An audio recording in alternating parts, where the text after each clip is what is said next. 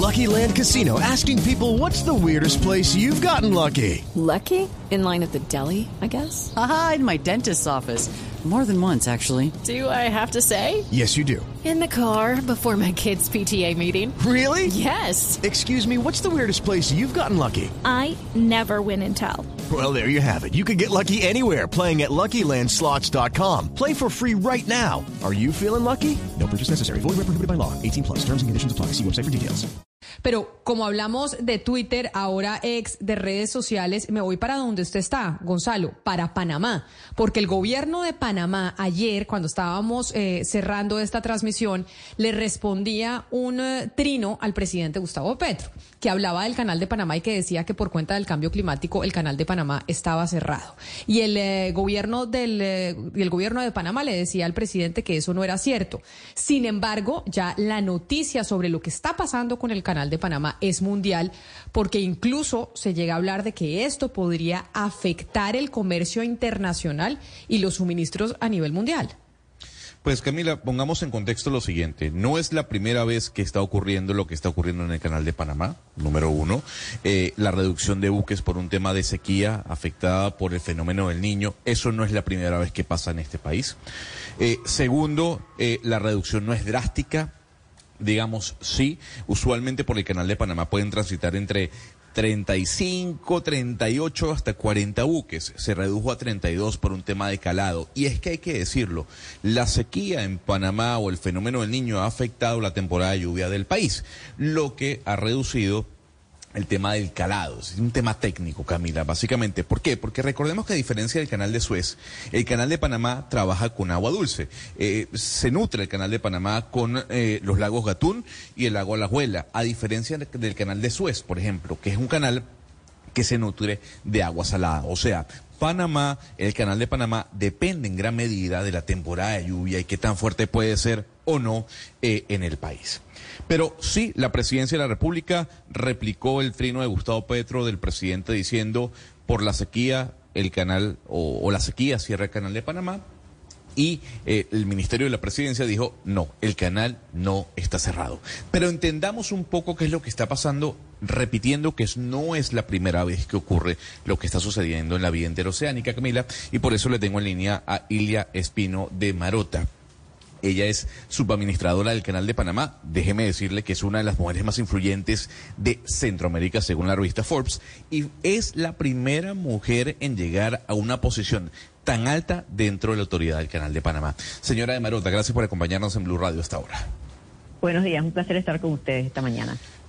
La consulta que surge es, ya sabemos que el Canal de Panamá no está cerrado, pero ¿qué es lo que está ocurriendo en la actualidad que nuevamente, y se deja claro, no es la primera vez que pasa? Bien, eh, este, lo que estamos enfrentando ahorita es una sequía un poquito más fuerte que los veranos tradicionales que uno siempre hacemos una reducción de calado. O sea que la reducción de calado no es nada nuevo, pero no hemos podido recuperar el lago Gatún por la falta de lluvia en la cuenca hidrográfica del canal de Panamá. Eso nos ha obligado a disminuir el número de tránsitos diarios de eh, un 36 a 38, que es lo normal, a 32 buques diarios, para poder mantener un calado de 44 pies para los buques en las esclusas Neo, que es un calado competitivo para nuestros clientes, y poder eh, ver si el lago de aquí, a finales de diciembre, que es donde termina la época lluviosa, podemos llegar a los lagos para empezar un verano con un lago relativamente alto. Si no redujéramos el número de tránsitos diarios, entonces sería más difícil con este fenómeno del niño que estamos viviendo muy fuerte, poder subir el lago a un nivel adecuado para empezar el otro verano. Claro. Eh, señora Ilia, como bien dice mi compañero Gonzalo, esta no es la primera vez que pasa. Usted dice que este año es un poco atípico por las sequías, digamos que son un poco más extremas, pero pues como bien sabemos, el cambio climático va a hacer que este tipo de sequías se vuelvan más comunes. Y yo sí quisiera saber ustedes cómo se están adaptando al cambio climático. Sí, estamos haciendo eh, varios esfuerzos. Algo que hemos venido haciendo, aprendido, digamos, de eh, la operación de la esclusa Neo, es que en la esclusa Panamá estamos haciendo ahorro de agua, algo que no antes hacíamos. Entonces, con el llenado cruzado, que es algo que empezamos a hacer desde el verano del año anterior, podemos ahorrar de cuatro a cinco esclusajes diarios. Cuando digo esclusaje quiere decir la cantidad de agua que estamos ahorrando durante el verano. Entonces, estamos implementando eso. Otras medidas que estamos haciendo es eh, tratar de suplir, recordemos que, la criticalidad del agua no es solo el tránsito de los buques, sino que de los lagos Gatún y Alajuela eh, se abastece eh, agua potable para el 55% de la población del país. Entonces, es una competencia entre consumo de agua potable y tránsito. Entonces, estamos tratando también de incrementar lo que es la utilización del agua potable de otras ubicaciones un poco más lejos de las esclusas para poder utilizar con mayor frecuencia las tinas de ahorro de agua de las esclusas Neo-Panamá, especialmente en el verano. Esto nos va a permitir ahorrar probablemente algunos tres esclusajes más diarios de agua. Entonces, estas son medidas a corto plazo, sin embargo, estamos tomando unas medidas más a largo plazo, analizando proyectos de agua eh, más allá de la cuenca hidrográfica del Canal de Panamá. Son proyectos que tomarían un poquito más de tiempo, pero que garantizarían el, volumen de agua para el consumo de la población y la operación del canal a un horizonte del 2075. es un proyecto que estaría listo, digamos, unos cinco años desde el momento que iniciamos. Tenemos el proyecto de una instalación de una tubería nueva adicional en el punto medio del canal, que es un proyecto que sería a dos años y nos permitiría utilizar las tinas de ahorro de agua con mayor frecuencia. O sea que sí estamos viendo esta solución a largo plazo eh, y tenemos varias medidas a corto plazo para asegurarnos que el verano que viene no tengamos que impactar tanto a la industria naviera. Eh, señora Espino, teniendo en cuenta lo que costarían estos proyectos de mitigación en el largo plazo, en el mediano y corto plazo, como usted nos ha explicado, y también lo que significa el Canal de Panamá en materia de ingresos para ese país, ¿ustedes hasta qué año ven que esas inversiones sean costo efectivas? O se lo pregunto de otra manera, eh, a pesar de que encuentren las posibilidades de seguir garantizando el agua para el canal en medio de esto que ya llama, la ONU ha llamado ebullición global, ¿ustedes ven que hay una fecha de caducidad del canal porque no va a resultar costo efectivo para Panamá? No, para nada. Eh, los proyectos de agua que estamos analizando eh, ya están presupuestados dentro de nuestras inversiones. Son proyectos que hemos venido estudiando por varios años. Es un proyecto sumamente costo efectivo. El canal de Panamá hoy en día no tiene utilización al 100%. Estamos a un 70%, o sea que tenemos un 30% de aumento de capacidad. Eh, esta agua adicional es la que nos va a permitir no solo aumentar ese 30% de capacidad, sino mantener un servicio adecuado para nuestros clientes, dando un calado adecuado. O sea que sí es un estudio que ha analizado con, mucho detenimiento. Algo que es importante también que podamos eh, realizar, y son algunas de las estrategias que nuestros clientes están tomando hoy en día, es que en el canal de Panamá tenemos un sistema logístico no solo del canal, sino del ferrocarril y autopistas que conectan el Atlántico con el Pacífico. Entonces, en estos momentos en que estamos dando, eh, digamos, un menor calado, algunos clientes han optado por descargar contenedores en el puerto del Pacífico para eh, recargarlos en el Atlántico y viceversa. Aparte del ferrocarril, pues tenemos la carretera. O sea que es un, digamos, un desarrollo global completo que en momentos de escaristía de agua como estamos viviendo, pues hay otras opciones para el naviero poder utilizar. Claro que eso aumenta un poco el costo, pero es algo temporal. O sea que tenemos varias estrategias para poder facilitar ese comercio global internacional a nuestros clientes cuando hay escasez de agua, que estamos pues previendo de que esto en un periodo de cinco años podemos subsanarlo y otras estrategias que estamos usando ahora mismo a corto tiempo. Pero sí, los proyectos que estamos viendo son costo efectivos y como decía, le da vigencia al canal por lo menos hasta el 2075, que es lo que estamos viendo en este momento, por supuesto que el canal siempre sabe reinventarse cuando vienen eh, nuevos retos, que es lo que pudimos hacer con eh, la construcción del tercer juego de esclusas. Y siempre seguimos analizando otras maneras de mantener al canal como una ruta competitiva, no solo por agua, sino desarrollando otros proyectos conectos al canal para mantener la ruta bien vigente. Recordemos que por el canal de Panamá pasa el 6% del comercio mundial. Ahora, yo quisiera consultarle el tiempo de espera que están teniendo los buques. Porque, a ver, sí, han surgido muchas imágenes aéreas viendo la cantidad de, barcos que están atascados, entre comillas, a la espera de pasar eh, por el canal de Panamá. Pero, ¿cuál es la realidad? La extensión que se ha dado de espera de cuántos días son, el retraso que puede haber a la hora de entrar por el juego de esclusas, eh, ya sea por el Pacífico o el Atlántico, ¿de cuánto tiempo es? Muy bien. Nosotros tenemos dos sistemas en que los buques transitan el canal. Tenemos un sistema de reservación y un sistema que se llama primero que llega, primero que transita, que no tiene cupos reservados. Entonces tenemos cierta cantidad de cupos diarios eh, que tienen un periodo de reservación que van desde uno a dos años para eh, los segmentos, digamos, de eh, pasajeros, que son segmentos que tienen que programarse con mucha antelación cuando van a transitar, portacontenedores, tenemos otros periodos para gas natural licuado y así. Eh, dependiendo, hay periodos que van de 180 días, de 70 días. O sea que tenemos un número de reservaciones diarias que según la condición que estemos, tenemos eh, condición 1, 2 o 3. Y hemos venido adecuándonos a la condición 1, 2 y 3 a medida de que vemos que no estamos recibiendo suficientes lluvias. ¿Qué quiere decir eso? Que el número de reservaciones diarias disminuye. Sin embargo, vamos a dar un ejemplo. El día de hoy tenemos 130 y tantos buques eh, en la fila. Tenemos, para ser un poquito más exacta, 138 buques esperando transitar el canal. De esos 138 buques, hay 46 que saben exactamente qué día van a pasar porque pudieron obtener una reservación. Aparte de eso, tenemos algunos segmentos en que puedes subastar un cupo para poder saber qué día vas a transitar. Entonces, el número restante, esos 79. Lucky Land Casino asking people what's the weirdest place you've gotten lucky. Lucky? In line at the deli, I guess? Aha, in my dentist's office. More than once, actually. Do I have to say? Yes, you do. In the car before my kids' PTA meeting. Really? Yes. Excuse me, what's the weirdest place you've gotten lucky? I never win and tell. Well, there you have it. You can get lucky anywhere playing at LuckyLandSlots.com. Play for free right now. Are you feeling lucky? No purchase necessary. Void where prohibited by law. 18 plus. Terms and conditions apply. See website for details. Tres buques que están allá afuera entre el Atlántico y Pacífico esperando transitar, que no tienen una reservación y los que no pudieran obtener una subasta están esperando. Hoy en día, eh, algunos, tenemos un buque esperando 14 días, tenemos otros buques esperando 10 días y tenemos buques esperando 5 días. Depende del segmento, depende si estás yendo eh, en dirección norte o dirección sur, tienes distintos días de espera. Toda esta información está disponible para todos nuestros clientes en nuestras páginas web. O sea que ellos saben exactamente, eh, dependiendo de la dirección en que yo voy, dependiendo si yo soy un buque regular, eh, Panamax o Neopanamax, cuáles son los días de espera y cuántos buques están en esa cola esperando. Eso le permite al naviero tomar decisiones, eh, ¿cómo se dice?, educadas de cuánto tiempo voy a esperar, debo optar por una reservación, debo optar por una subasta. Entonces, sí, para nosotros es muy importante que el naviero tenga la información disponible eh, en tiempo real para que toma las decisiones que más le convenga. Igualmente tenemos cuáles son los niveles de los lagos eh, y se tiene un pronóstico de a los tres meses a futuro para que él sepa cuál es el calado con el que él puede venir, aparte de las notificaciones formales que se le hacen a los clientes.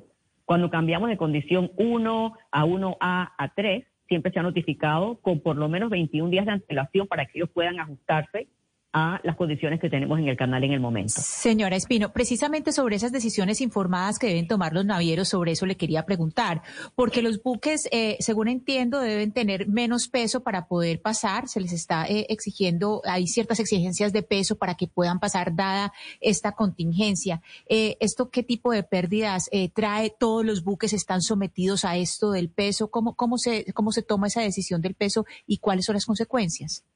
Muy bien. Dependiendo del segmento, ellos tienen distintas, eh, distintos calados. Y por eso es que el canal está manteniendo un calado de 44 pies, porque es un calado muy competitivo. La mayor parte de los buques portacontenedores que transitan por la esclusa nueva, eh, el calado de 44 pies es muy competitivo. Por supuesto que nosotros cuando tenemos eh, época de lluvia, mm, digamos, dentro del promedio abundante, ofrecemos hasta 50 pies de calado, pero ese calado es muy poco utilizado en la industria hoy en día.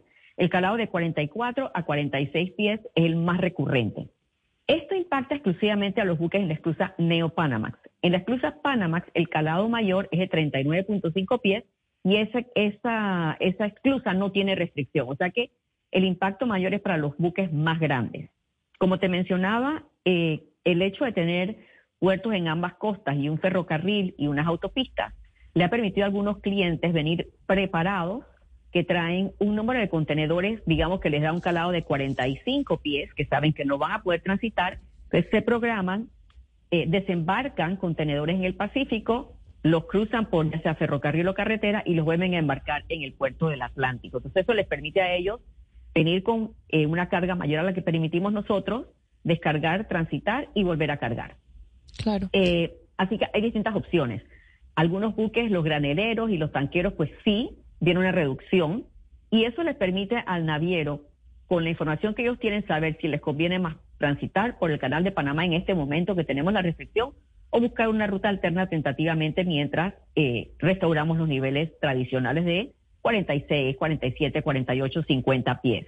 Entonces, eso es importante, que él pueda tomar su decisión viendo calados, días de espera, reservaciones, dirección. Eh, o sea que es un sistema muy transparente y para nosotros es importante que el naviero sepa exactamente qué está pasando y pueda tomar su decisión. Claro, eh, señora Espinosa, pero cuénteme un poco, es que lo que dice Gonzalo es muy cierto y es que pues por el canal de Panamá pasa el 6% del comercio mundial y usted aún con todas estas opciones que nos dice que tienen, que pues entiendo ustedes son muy recursivos, aún con estas opciones también se ven los, los, aún se ven los costos incrementando mucho para ese comercio que pasa por ahí. ¿Ustedes tienen en este momento eh, algunas cifras, algunas medidas, por ejemplo, de cuántos están incrementando los costos, por ejemplo, para esos navieros de los que usted nos está diciendo que no se pueden permitir en este momento, que no han hecho esa reserva, por ejemplo, que no pueden permitirse pasar? Es decir, hábleme un poco más del impacto que esto está teniendo sobre ese 6% del comercio mundial que pasa por el canal de Panamá. Bien, el impacto realmente del costo de transitar el canal de Panamá dentro del sistema logístico es mínimo. O sea que el impacto no es eh, enorme en el producto final o en el destinatario final, porque realmente cuando tú te pones a pensar el costo de fletar un barco o tener un barco, el combustible, las cuadrillas, el ir a puerto, el cargar, el descargar, las distancias, el tránsito por el canal es un pedacito de esa cadena, cadena logística. O sea que el impacto que pueda tener eso en este momento no es significativo al final cuando tú ves el volumen que pasa por el canal. Cuando decimos, hablamos que, bajamos eh, un pie de calado, no es una cantidad significativa, no es que el buque que antes venía con cierta carga ahora trae la mitad o una tercera parte de la carga, no, es una disminución relativamente pequeña dentro de la escala del tamaño del buque. Y recordemos que esto nada más es para la esclusa eh, Neopanamax. Y te doy un ejemplo. El buque de gas natural licuado. El calado normal de ese buque es 40 pies. O sea que el hecho de reducirlo a 44 no le causa un impacto real a la carga. Eh, el que más puede impactarse sería el portacontenedor o el granelero. Pero esos buques también tienen opción de pasar por la esclusa Panamax, donde no hay restricción de calado. Entonces, ahí es donde viene ese balance perfecto. ¿Qué me conviene? ¿Venir por la NEO con menos carga o por la Panamá con carga total? ¿O vengo y descargo eh, mercancía en el caso de los portacontenedores? El portacontenedor, digamos, el que el impacto financiero es, es el menor porque por economías de escala, pues es un producto terminado donde el costo de transitar por el canal no es un impacto significativo. Nosotros estamos pensando que vamos a dejar de percibir entre eh, 150 y 200 millones de dólares de ingresos por esa disminución en la carga que vamos a permitir transitar por el canal de Panamá eh, dentro de un presupuesto eh, de 4 mil millones de dólares. O sea que podemos ver que eh, el impacto tampoco es que es una cifra así descomunal. Si es controversial, pues que tiene que esperar más días. Digamos que eso es una de las de los problemas más grandes si no puedes conseguir una reserva o una subasta. Por eso para nosotros es importante tener toda esa información allá afuera, para que la gente sepa la condición. Señora Espino, yo sé que ustedes ya le contestaron al presidente Petro que el canal no está cerrado, pero quisiera saber eh, su opinión sobre qué impacto puede tener una, un mensaje como el que él puso en su cuenta X, viniendo de un presidente que se ha querido posicionar internacionalmente como un líder ambiental. Me refiero al efecto que esto puede tener a la hora de tomar las decisiones que usted nos ha, dicho que se tienen que tomar para mantener el canal por lo menos hasta el 2075, eh, al impacto que esto puede tener en la discusión política eh, de imposibles inversionistas e incluso en cómo la sociedad ve la viabilidad eh, de hacer estas inversiones. ¿Usted ve algún efecto posible o no? No, realmente yo pienso que el canal siempre ha sido una empresa eh, muy seria, muy transparente, muy de data. A mí me encanta usar data, por eso es bueno e importante que, que la información está disponible en nuestras páginas web, tanto de los proyectos que vamos a hacer, lo que hemos analizado, cómo hemos venido nuestra trayectoria, creo que habla por nosotros mismos. Así que no tenemos preocupación, así como eh, hemos pasado eh, grandes eh, retos en el canal de Panamá. Primero la, transferencia del canal de Estados Unidos a Panamá fue un reto enorme de, de, o sea, mundial. eh, que una potencia tan chiquitita como Panamá pudiera lograr ese, esos tratados. Pasamos eh, la prueba de poder administrar el canal de una manera muy exitosa eh, bajo administración panameña para algunas de esas entidades que no creían que Panamá podía hacerlo. Eh, logramos expandir un canal a manos panameñas para mantenernos competitivos en la ruta. Así que el agua es otro reto más. Es un reto más de varios retos que hemos superado y existe la tecnología, eh, tenemos el presupuesto, estamos terminando los estudios y ya nada más sería cuestión de ejecutar. Eh, así que no, no estoy preocupada, realmente nosotros siempre nos mantenemos en contacto con la industria internacional. Eh, tenemos las potencias que usan el canal de Panamá. Eh, Estados Unidos es nuestro cliente número uno, China es nuestro cliente número dos, Japón es nuestro cliente número tres y tenemos a Chile número cuatro y siempre nos mantenemos en mucho contacto con las navieras que utilizan esta ruta. O sea que eh, lo importante es pues, estar siempre disponible a dar las explicaciones correspondientes y hacer eh, la realidad de lo que está sucediendo. Y, por eso yo le agradezco enormemente, doña Ilia, que usted haya aceptado esta entrevista con nosotros en los micrófonos de Blue Radio, porque pues qué mejor que hablar con usted, que es la mayor encargada o la vicepresidenta administradora del Canal de Panamá, para tener esa claridad de lo que está pasando con el canal. Pero quizá la última pregunta, que es un poco complementando la de mi compañera Claudia Palacios, y es, el presidente Gustavo Petro, que es nuestro presidente, pues es una persona muy influyente a través de las redes sociales. Tiene casi 7 millones de seguidores y nos estamos acostumbrando a que sus comunicaciones son a través de Twitter o a través de X. Ese, el hecho de que el presidente, que es una persona tan influyente en términos informativos a través de las redes sociales, haya dicho que el canal de Panamá se cerró por la sequía, ese tipo de mensajes que ustedes ya desmintieron, lo que quiere decir que era un mensaje falso, ¿Afecta en algo al canal? ¿Afecta en algo la información o no? O sea, ¿qué tan grave o qué tanto importa que un presidente con tantos eh, seguidores y tanta influencia diga algo no cierto frente al canal de Panamá, por ejemplo, en este caso? Bueno, yo, yo pienso que si viniera de, de un país que es usuario recurrente del canal, puede que tuviera algún impacto porque lo está diciendo un cliente nuestro, alguien que usa la ruta eh, todos los días.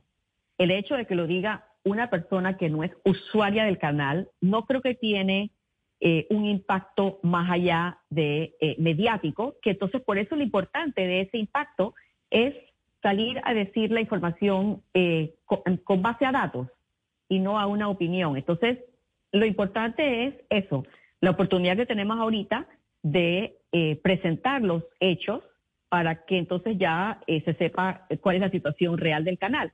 Tenemos 134 buques, estamos pasando 32, eh, y quiero decir 32 exclusajes diarios, porque no es necesariamente 32 buques diarios en el sentido de que a veces nosotros tenemos buques que son tándem, que por su dimensión podemos meter más de un buque dentro de la cámara. Eh, es importante para nosotros que se vean los niveles de los lagos y la industria que utiliza nuestro canal sabe que esos niveles de los lagos no cierran el canal. Así que data es importante, comunicación es importante y de dónde viene el mensaje puede tener mayor o menor impacto eh, en nuestra operación. Pues doña Ilia Espino de Marota, mil gracias por estar con nosotros aquí en Mañanas Blue. Un placer haber podido hablar eh, con usted y además aprendimos mucho del canal de, de Panamá y de su funcionamiento. Un saludo especial y feliz resto de día. Un placer. What if you could have a career where the opportunities are as vast as our nation, where it's not about mission statements, but a shared mission? At U.S. Customs and Border Protection, we go beyond to protect more than borders from ship to shore, air to ground, cities to local communities. CBP agents and officers are keeping people safe. Join U.S. Customs and Border Protection and go beyond for something far greater than yourself. Learn more at cbp.gov/careers.